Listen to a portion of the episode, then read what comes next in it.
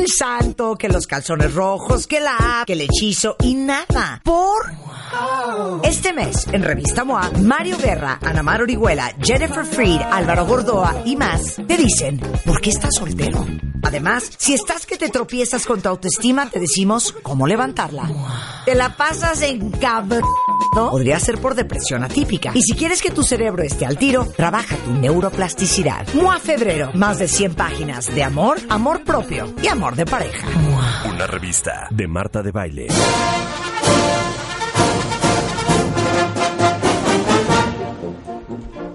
Canta, declama.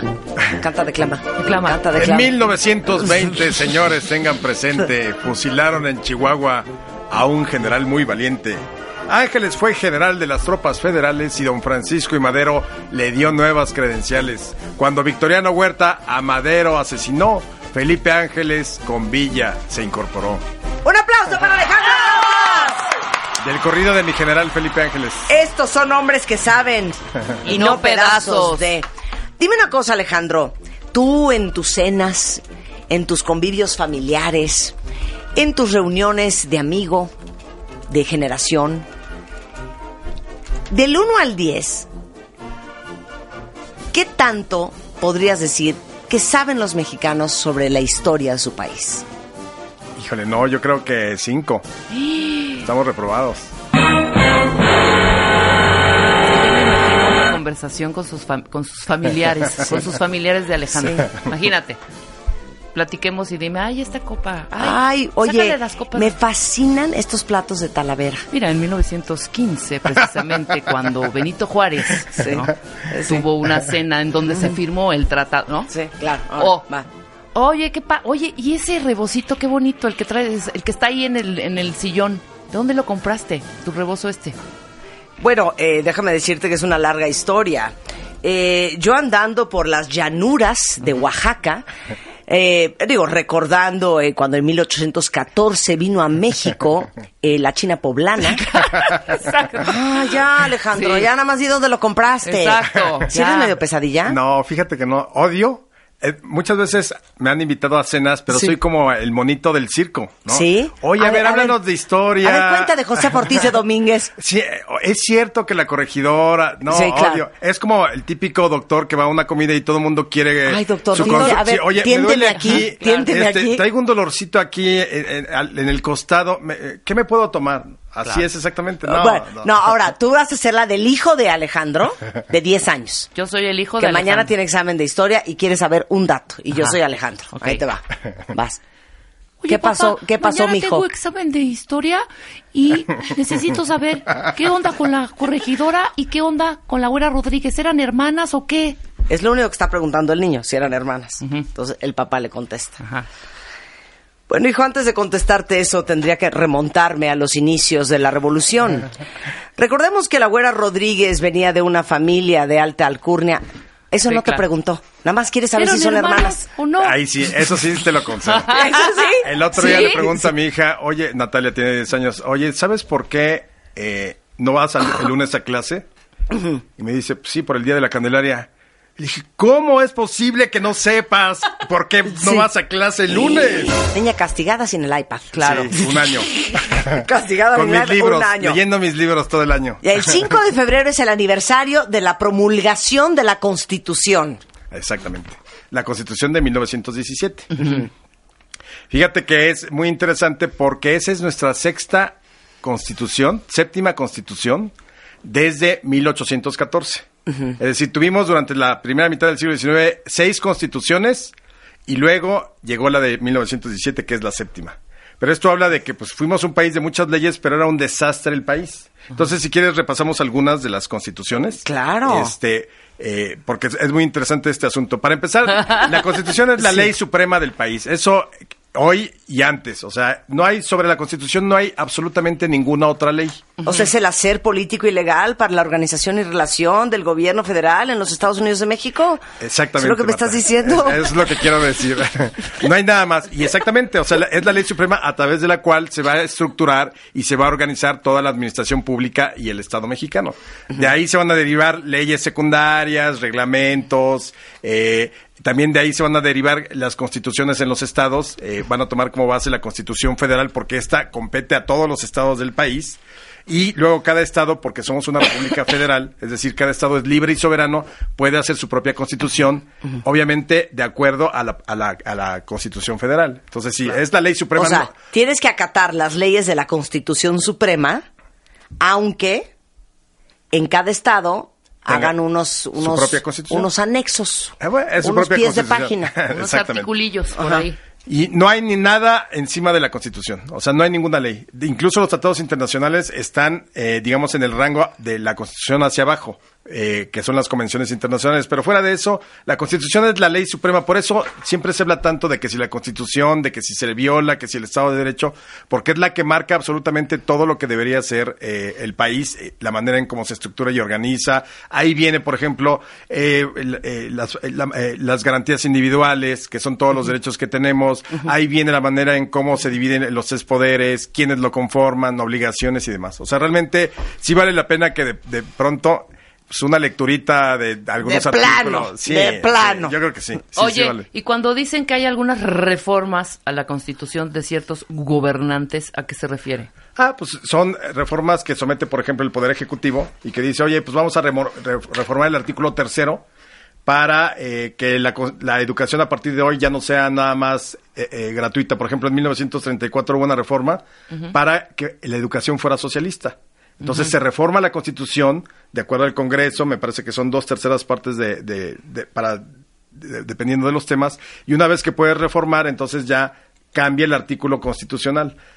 Lo increíble de nosotros es que nuestra constitución actual, y esa sería como para pregunta porque te traje regalos para eh, los cuentavientes. tres. Ándale, ¿va a haber Muy examen bien. sorpresa? Sí. Muy bien. A ver, pero es rápido, sin googlear. Por Claro. ejemplo, ahorita A pura ahorita- memoria, pelo. Nada más dime una cosa. ¿En qué año de primaria nos enseñaron esto?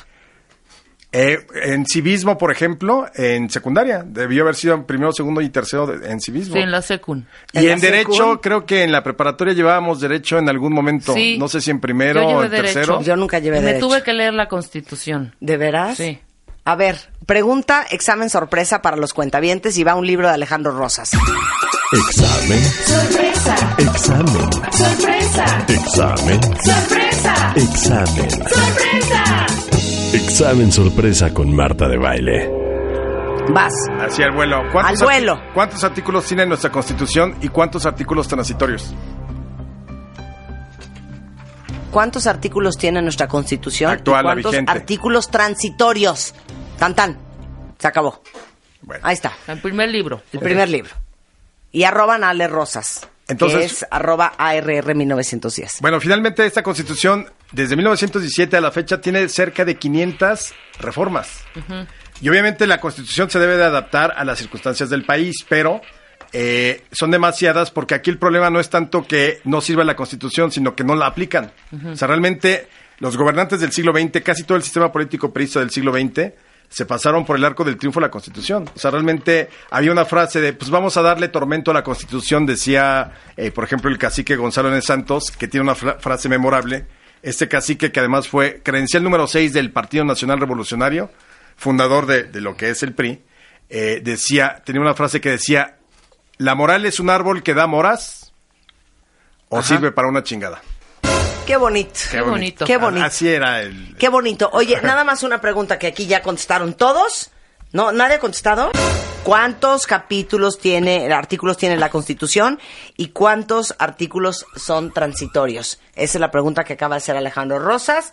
No puede ser que no le hayan dado ninguno de ustedes. No, No. Wikipeden.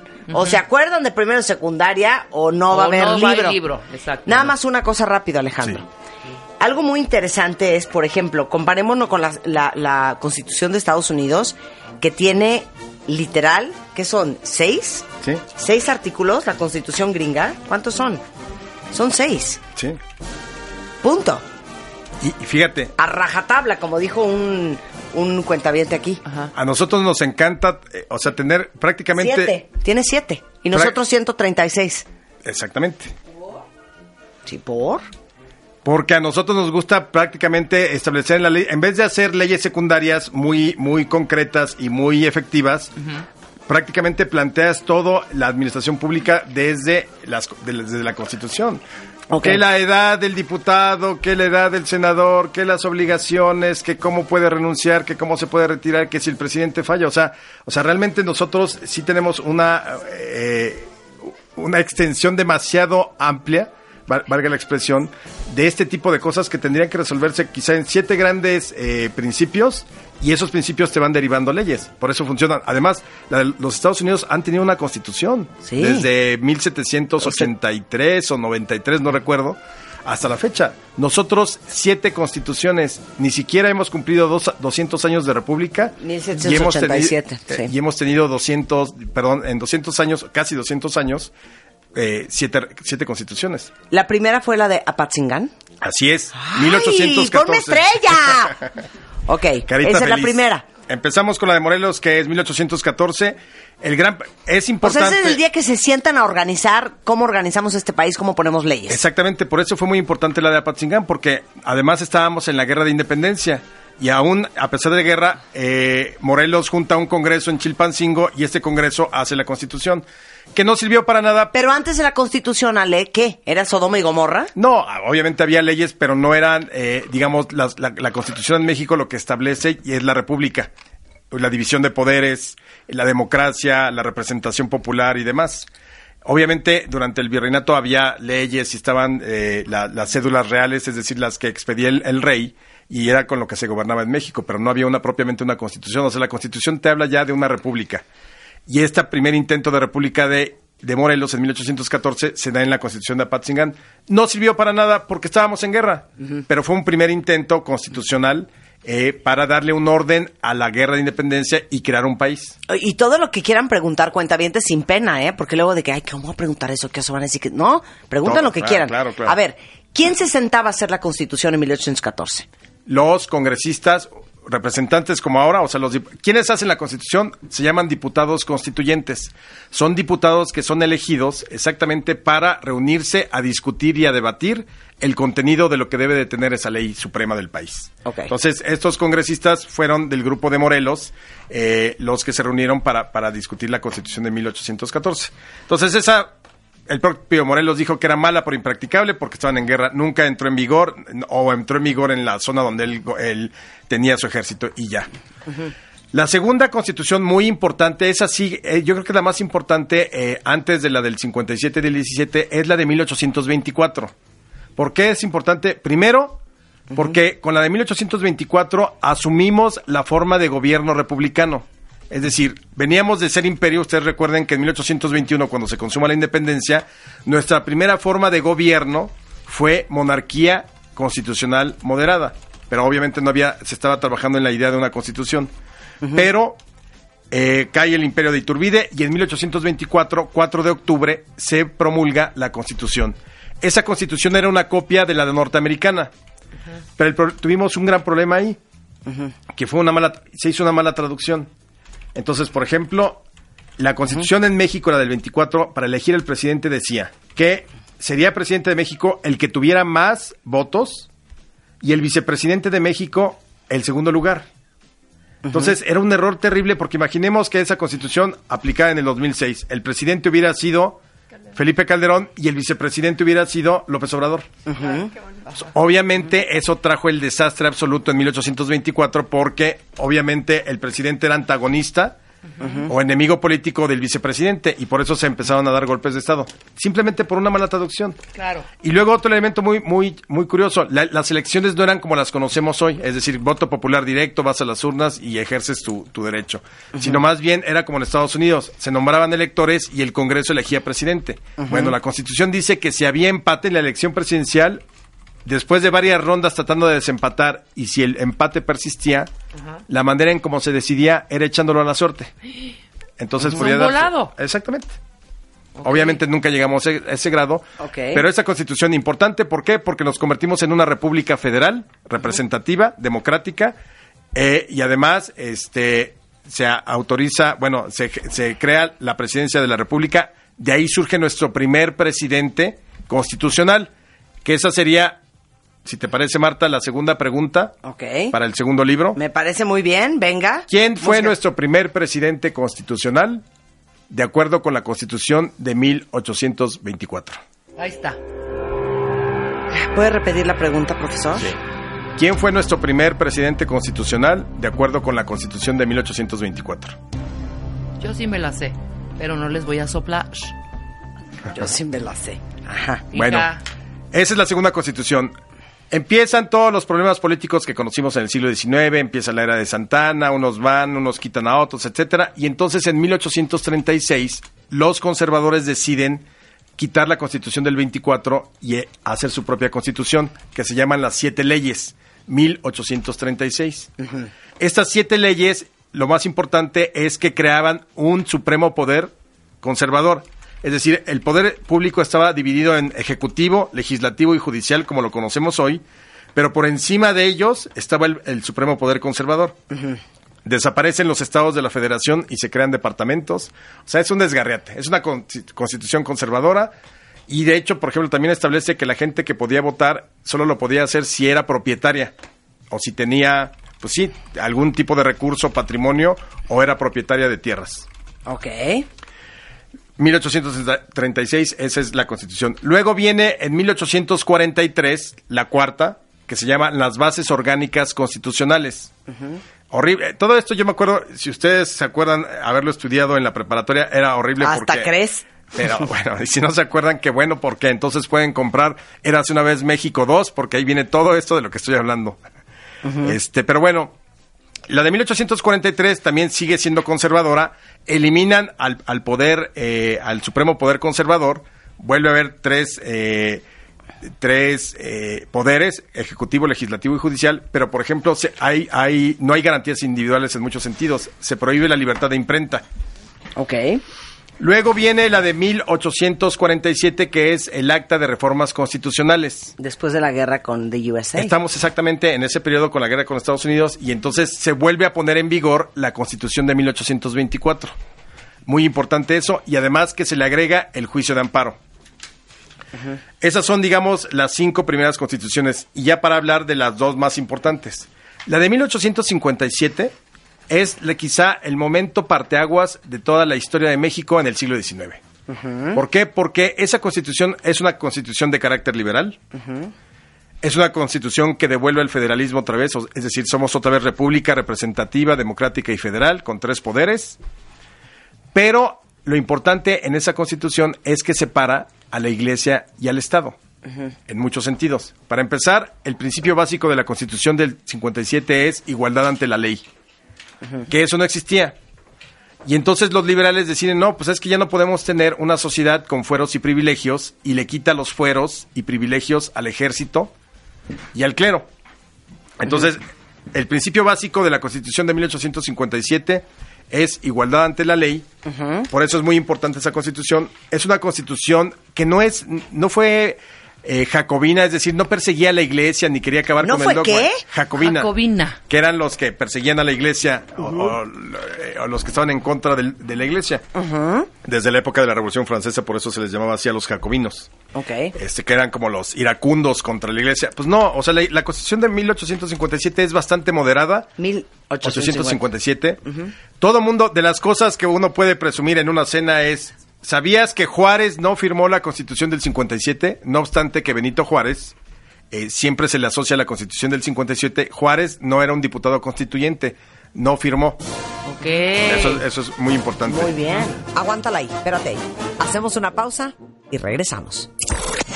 Escuchas a Marta de Baile por W Radio 96.9. Marta de Baile. Hacemos una pausa.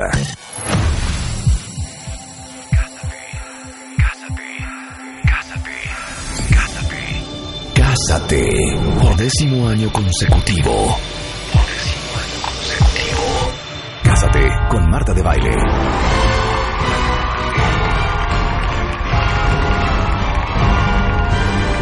...2019... Próximamente...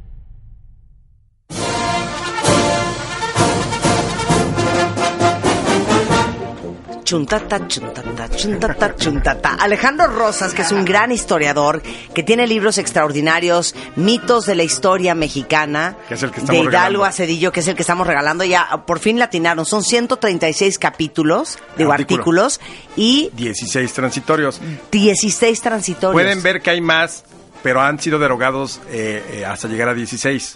Claro. Entonces, eso es, digamos, oficialmente son 136 y 16 transitorios. Por eso estamos hablando de el aniversario de la promulgación de la Constitución, que no son una, han sido nueve. Siete. ¿Siete? Siete con la actual. Siete Entonces, con la actual. Otra cosa Bueno que, des- que desaparece en 1857 en esa constitución es el Senado. El Senado se había creado desde 1824, pero los constituyentes del 57 dijeron, ¿saben qué?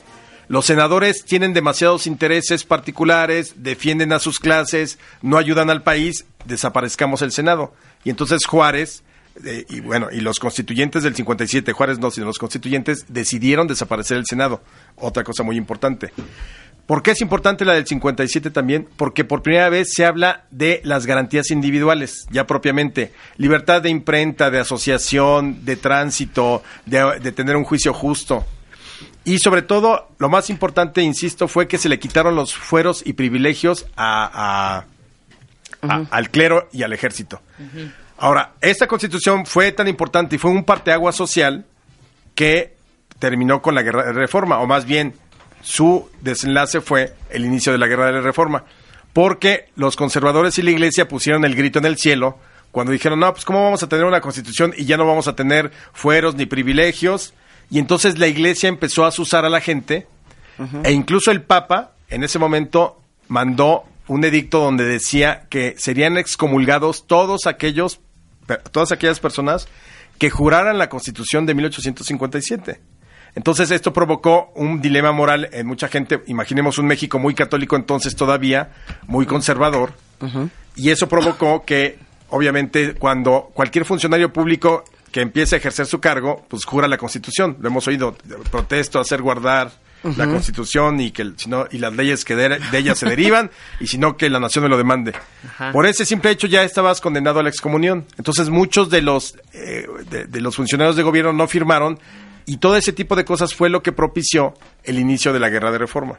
Ahora también, como suele suceder en nuestro país, fue una ley que nunca en ningún momento eh, pudo entrar en vigor plenamente. ¿Por qué? Porque in- inmediatamente, ese es el 5 de febrero de 1857, se, se promulga la Constitución y luego, luego, en diciembre ya estamos en guerra, en la guerra de reforma. Pero lo que hace Juárez muy hábilmente en esos años de 1858 a 1867 es utilizar la Constitución como bandera política. No pudo gobernar con ella porque no había Congreso, porque fue la guerra de reforma, luego llegó, llegaron los franceses y el imperio de Maximiliano, entonces fueron 10 años de guerra donde era imposible poner en práctica la Constitución o en vigor. Pero Juárez tenía facultades extraordinarias, es decir, él podía gobernar con todas las facultades aún sin tener Congreso. Y entonces empieza a utilizar la bandera, eh, la Constitución como bandera política. Y para todo era la defensa de la Constitución. Por eso es tan importante también la Constitución del 57. Ok, Ahora, y de ahí, fíjate que se dice que los liberales, eh, el 5 de febrero, ¿por, por qué es tan importante el 5 de febrero? Porque para los conservadores era una fecha muy importante. Se conmemoraba el martirio de Felipe de Jesús, hoy San Felipe de Jesús, que había sido crucificado, si, si ustedes saben la historia, jun- era jesuita y lo crucifican jun- junto con otros jesuitas en Nagasaki, el 5 de febrero de 1597. Entonces los conservadores tenían pues como una especie de fiesta en, honor al, primer santo mexicano que era, todavía no era santo en ese momento, era beato, pero Felipe de Jesús se le conmemoraba siempre el 5 de febrero. Entonces se dice que los liberales, para tratar de quitar como esa importancia que le daban los conservadores a la fecha, a propósito decidieron firmar y promulgar la carta, la Carta Magna de 1857 ese 5 de febrero. para arruinarle su fiesta. Exactamente, entonces ya a partir de entonces ya, ya nadie te ubica la fecha del, de, bueno, Claro. eh, de- del sacrificio, del martirio de Felipe de Jesús eh, el 5 de febrero, sino todo el mundo hablamos de la constitución del 5 de febrero. Claro. Luego 1917 con Carranza. Ahora, esta es nuestra constitución actual, es la de 1917. Sí. Se supone que una constitución es un pacto social, es decir, que reúne todas las aspiraciones de la sociedad y que en sus artículos está representado lo que la sociedad quiere para el crecimiento, para el desarrollo y demás. Pero la constitución del 17 no fue un verdadero pacto social, fue hecha nada más por los vencedores, por el grupo de Carranza. Por ejemplo, en- el Congreso Constituyente del 16-17 no hubo representación, por ejemplo, de los zapatistas, no hubo representación, por ejemplo, de los viejos maderistas, no hubo representación tampoco de los porfiristas, aunque desde luego eran enemigos, pero debían estar porque la Constitución es eso, Un un, pacto pacto, social, social. que debe de representar a toda la población de algún modo u otro. Claro. Entonces Carranza no, pues Carranza se fue por la libre, lleva a sus cuates, sus cuates aprueban una constitución muy avanzada para su época porque junta lo que era la del 57, se trae todos los artículos de las garantías individuales y le suma cosas muy importantes, sociales. Claro, y desde 1917 hasta hoy, esa es la Constitución. Exactamente. Ha tenido reformas. ¿Qué sexenio es el que más reformas le hizo a la Constitución? Fíjate, de los que más se recuerdan, el de Salinas de Gortari. Sobre todo por los artículos 27, de la- el de la propiedad de la tierra, y el 130, que es el, el con el cual restablecimos relaciones con la iglesia. Pero estamos hablando de que la constitución del 17 ha tenido cerca de 500 reformas aproximadamente desde 1917 a la fecha. Considerando que son 136 artículos, ya tendríamos tres constituciones nuevas. Es Claro. decir, con este tipo de Es reforma. enorme. Eh, Sí, sí, sí. Pero enorme y complicadísimo, me imagino. complicado y además muchas reformas son al vapor, son para salir del paso, o sea, realmente ese es la- el gran cuestionamiento que tiene hoy la Constitución. Ahora, de las cosas así como curiosas, ¿por qué Carranza elige Querétaro y no la Ciudad de México para promulgar la Constitución? Porque la del 57 sí se promulgó en la Ciudad de México y todas las demás, salvo la de Apatzingán. Pero Carranza decide que es Querétaro, porque Carranza traía un rollo totalmente histórico, ha de haber sido igual que yo con sus hijos de... Eh, es la fecha de Juárez hizo y deshizo, entonces para él Juárez era como lo más importante, decide elegir Querétaro por, barra- por razones eminentemente históricas, porque ahí se había fraguado el complot o la conspiración para, que dio origen a la independencia, la conspiración de Querétaro. Luego, porque ahí se había firmado los tratados de Guadalupe Hidalgo con los cuales México salió adelante después de la guerra contra Estados Unidos. Y número tres, porque finalmente ahí había caído el imperio de Maximiliano en 1867 y había ahí sido juzgado Maximiliano y lo fusilaron también en Querétaro. Entonces, esas razones históricas llevaron a eh, Carranza a que en el teatro que se llama hoy de la República, antes Iturbide, que se puede visitar y si, van a, Querétaro este fin de semana o cuando vayan, vayan al Teatro de la República, es un, teatro muy bonito. Ahí se llevaron, además, fue elegido ese teatro porque ahí fue el juicio contra Maximiliano Miramón y Mejía. Entonces, rodeó todo de historia Carranza y dice, vamos a Querétaro, y ahí se promulga la Constitución el 5 de febrero de 1917. Añade cosas muy importantes, sí, la Constitución sí sumó todas las demandas de la revolución, el movi- eh, todo lo que sería el movimiento obrero y las demandas obreras, la organización de lo que debía ser los campesinos, la educación gratuita, libre además, laica, eh, y sobre todo el artículo 27 constitucional, que fue el más importante de la Constitución del 17, porque lo que hace Carranza ahí es decir, por primera vez se reconoce que la nación es propietaria originaria del suelo y del subsuelo. Nadie había reconocido que el subsuelo era nuestro. Carranza ya lo hace y por eso los hidrocarburos y todo lo que hay es propiedad de la nación y es la nación la que lo puede conceder o, o, eh, eh, digo eh, dar en concesión o no. Bueno, hay un fun fact que eh, la Constitución eh, puede ser leída en 23 lenguas indígenas. Ha sido traducida al náhuatl, chontal, mixteco, tarahumara, zapoteco, entre muchas otras. Tendría que ser así, porque obviamente es una constitución para todos los mexicanos. Cosas también así curiosas, por ejemplo, eh, de los artículos que finalmente eh, quedaron ahí siempre, desde el principio del, del 17 fue el de la no reelección. Y sin embargo, Obregón lo modifica en 1924-1925 para reelegirse, lo cual termina con su asesinato. A ver, última pregunta para regalar el último libro de Alejandro Rosas que se llama Mitos de la Historia Mexicana, desde Hidalgo hasta Cedillo. Una pregunta para todos ustedes, ¿va? Venga. Va, déjame ver, este...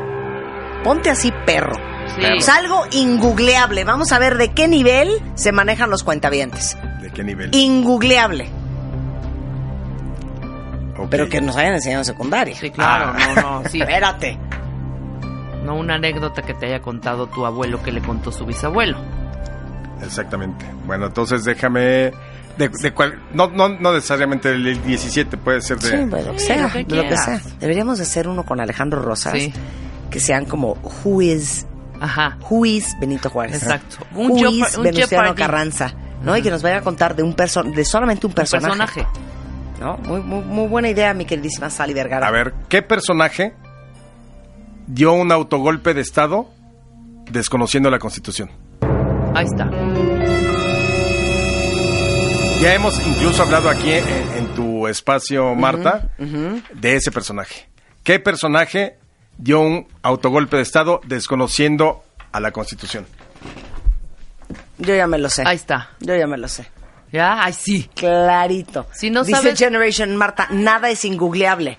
Entonces otra vez la pregunta es, ¿Qué personaje de la historia mexicana dio un autogolpe de Estado desconociendo la Constitución? Seguro ya. cálmate Lorena Córdoba. ¿Ya? Cálmate Lorena Córdoba. Lorena puso ahorita, mira, su ID, arrobó a Alejandro, me puso a mí, Ignacio Comonfort. Así ¿Cómo es. Claro no? que sí, como que no. Muy ¡Bravo, bien, Lorena. Lorena! Autografiado el libro por Alejandro Rosas. Claro que Cualquier sí. consulta histórica en arroba ARR1910 en Twitter. Ahí me pueden seguir. Ahí lo pueden seguir. Ahí tengo mis artículos, mis reflexiones. Tus pensamientos, tus momentos de introspección. Exactamente. Tus poemas. Qué bonito. Sus poemas. Te amamos, revolucionarios. Alejandro. Y mucha historia. Mucha Muchas historia. gracias, Ale. Marta, muchas gracias. Un placer tenerte aquí. No, yo como soy feliz de venir aquí. Muchas gracias. W Radio 96.9 en vivo.